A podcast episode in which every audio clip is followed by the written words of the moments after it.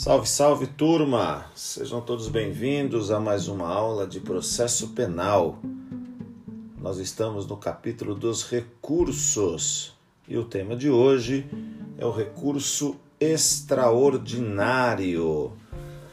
Matéria esta disciplinada na nossa Constituição Federal quando nós tratamos lá da classificação dos recursos. Você deve lembrar que falamos que os recursos se classificam em recursos legais, recursos regimentais e recursos constitucionais. Os recursos legais previstos em leis, extra, em leis né, extraordinárias, especiais, em sua maioria todos ali no Código de Processo Penal. Os recursos regimentais previstos, por óbvio, nos regimentos dos tribunais e os recursos constitucionais trazidos aí a, a sua fundamentação na Constituição Federal. São basicamente três os recursos: o recurso extraordinário, o recurso especial e o recurso ordinário constitucional. Lembrando que habeas corpus, mandado de segurança, mandado de injunção e habeas data não são recursos, são remédios constitucionais ou ações de impugnação. Eu trouxe aqui uma referência ao Código de Processo Penal, pois houve uma alteração recente aqui pelo pacote anticrime, a Lei 13.964 de 2019. Ela alterou o artigo 638. Então, se você abrir o teu Código de Processo Penal, você vai verificar que o recurso extraordinário está previsto nos artigos 632 a 638. Só que os 632, 633, 634, 635 foram revogados lá atrás, lá em 1958. E aí nós temos vigente, né, o artigo 637 que diz: "O recurso extraordinário não tem efeito suspensivo, e uma vez arrazoados pelo recorrido os autos do traslado, os originais baixarão a primeira instância para a execução da sentença. Então não tem efeito suspensivo recurso extraordinário. O artigo 638, por sua vez, nos traz o recurso extraordinário e o recurso especial serão processados e julgados no Supremo Tribunal Federal e no Superior Tribunal de Justiça, na forma estabelecida por leis especiais, pela lei processual civil e pelos respectivos regimentos internos. Então, olha que interessante, né? Isso aqui é uma alteração trazida já aqui, como eu disse, pelo pacote anticrime. Nós vamos verificar que o processamento do dos recursos constitucionais eram regidos pela Lei 8038 de 90. Só que com o Código de Processo Civil, a Lei 8038 de 90 ela foi revogada em diversos dispositivos, em especial nos dispositivos que tratavam do procedimento dos recursos constitucionais. Então hoje eles são regidos pelo Código de Processo Civil. Por isso que a lei aqui 13.964 de 2019 acabou fazendo esta modificação, trazendo esta ressalva, ok? Bom, Trata-se de recurso endereçado ao STF para combater decisão judicial contra a qual não caiba outro recurso. Então veja, não pode haver outro recurso possível. É o recurso extraordinário. Nós estamos no STF, que tem como premissa a ofensa à norma constitucional e por finalidade a uniformização na aplicação das regras da Carta Magna em todo o território nacional. Sabemos que o Supremo cabe ao é guardião da Constituição, portanto, ele deve o que julgar tudo aquilo que diga, ofenda, que tenha como premissa a norma constitucional. Por quê? Para que ele uniformize a aplicação da nossa Constituição no território brasileiro. As hipóteses de cabimento do recurso extraordinário são taxativas e os critérios para sua admissibilidade conforme aqui no artigo 102. Então vamos lá acompanhar o artigo 102 que é taxativo. Compete ao STF, ao Supremo Tribunal Federal, principalmente a guarda da Constituição, cabendo-lhe, inciso 3, julgar mediante recurso extraordinário as causas decididas em única ou última instância, quando a decisão recorrida, a linha A, contrariar dispositivo desta Constituição, a linha B, declarar a inconstitucionalidade de tratado ou lei federal, a linha C, julgar válida lei ou ato de governo local contestado em face desta Constituição. Então, quando a gente fala de lei ou ato governo local, nós estamos falando de leis estaduais e municipais.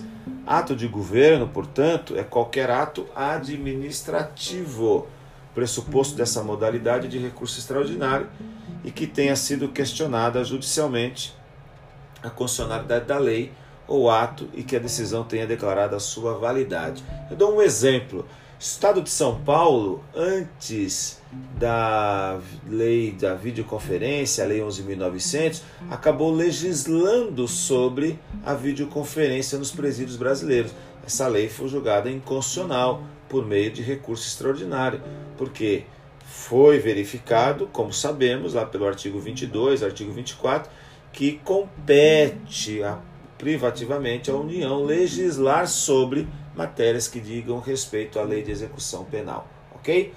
A linha D, julgar válida a lei local contestada em face de lei federal. Isso foi incluído em 2004 pela emenda constitucional de 45, ou seja, a redação original da Constituição dava esta atribuição julgar válida a lei local ser contestada por recurso especial pela emenda 45, trouxe aqui a competência para o Supremo. Veja lá, não importa o tribunal de onde se origine a decisão provocadora da irresignação, o recurso deverá fundamentar-se em agressão ao texto constitucional. E mais, o disposto, o dispositivo constitucional descumprido deverá ter sido objeto de apreciação na decisão recorrida é o que nós falamos de pré-questionamento.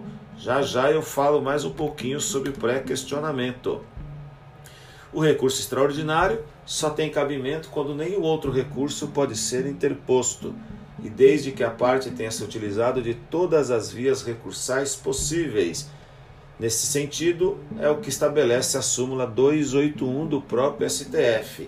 Olha lá o que diz a súmula 281 é inadmissível recurso extraordinário quando couber na justiça de origem recurso ordinário da decisão impugnada.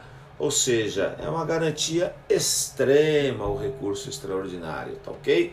Infelizmente, por conta da interpretação extensiva que é dado ao controle de jurisdição exercido por todo membro do Poder Judiciário, toda e qualquer demanda acaba chegando no STF por meio do recurso extraordinário. Não era para que todas as demandas ali chegassem. Lembrem-se que nós já tratamos disso quando falamos da teoria geral de recursos. Eu só possuo duas instâncias de julgamento. Primeira instância, segunda instância que ela é representada pelos tribunais de justiça e pelo Tribunal Regional Federal, ok? No caso do STJ-STF, nós já começamos a delinear quando é que o STJ-STF aparece. Né? São instâncias recursais, ok? Mas infelizmente acabam chegando demandas para as mais altas cortes de justiça do país. Prazo de interposição são de 15 dias juntamente com as razões. Então, a exemplo do que nós falamos lá do rock, que se interpõe com as razões, o recurso extraordinário também. Então, você interpõe, não vai esperar lá o presidente do STF é, te intimar para apresentar razões. Você já interpõe e já traz junto as peças de razões.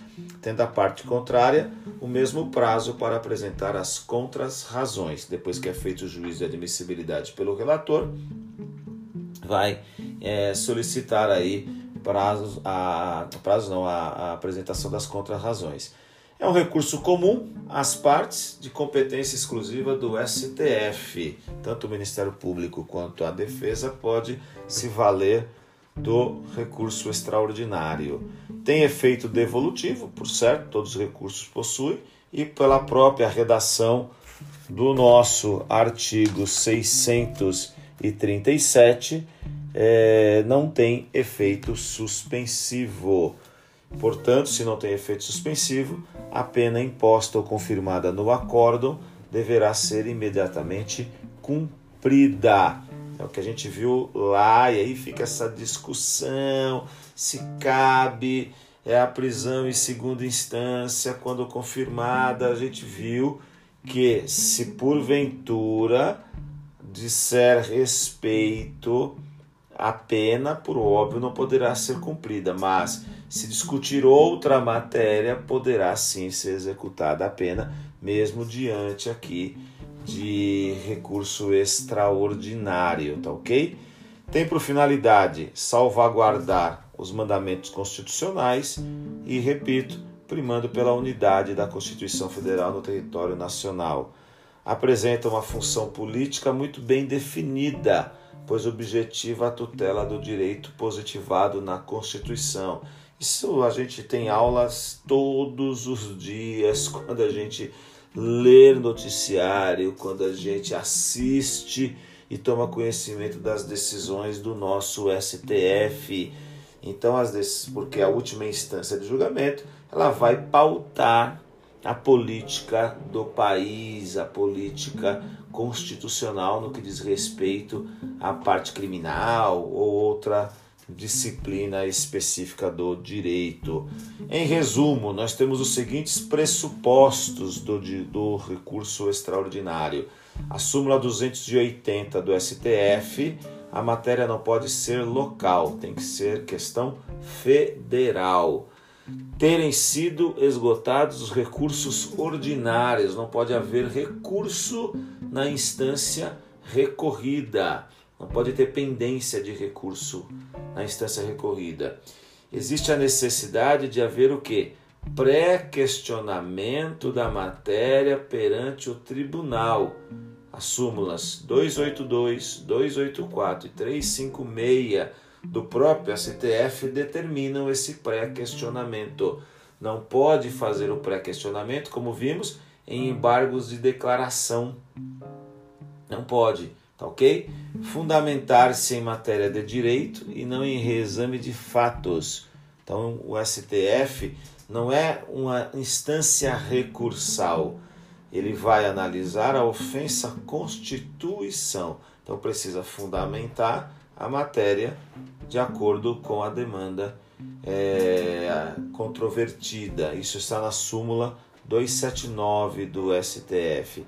É necessário a parte que vai ingressar com, vai interpor o recurso extraordinário, que ela indique nas razões o dispositivo federal violado ou até mesmo o dissídio jurisprudencial.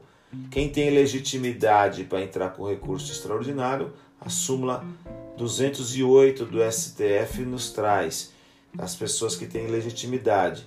Agora, no caso, o assistente do Ministério Público não cabe recorrer de concessão de habeas corpus, ok? Então, nós temos as pessoas que são legitimadas para entrar, Ministério Público, o advogado, mas o assistente da acusação não pode quando se tratar de concessão de habeas corpus. A exemplo do recurso ordinário constitucional, a denegação, o STF não conheceu do recurso, ou conheceu e denegou o recurso. Ou seja, como foi revogado os artigos 26, 27, 28 e 29 da Lei 8.038 de 90, que regula o processamento dos recursos constitucionais pelo Código de Processo Civil, o recurso cabível também é o agravo de instrumento, assim como já era no ROC, também é por recurso extraordinário o agravo de instrumento no prazo de 15 dias, parágrafo 4 esta previsão legal está lá no artigo 1042 do nosso CPC. Ok? Então, turma, está aí a matéria específica sobre recurso extraordinário. Espero que todos tenham compreendido. Então eu preciso olhar Código de Processo Penal apenas para verificar é, o artigo 637 e 638 e especial aí a alteração no 638 pelo pacote anticrime. Depois eu me volto para a Constituição Federal. É lá que eu vou ter que olhar quando é que tem cabimento o recurso extraordinário, ok? Então, muito obrigado. Até uma próxima, se Deus quiser. Obrigado por sua atenção e por sua paciência. Eu estou à disposição.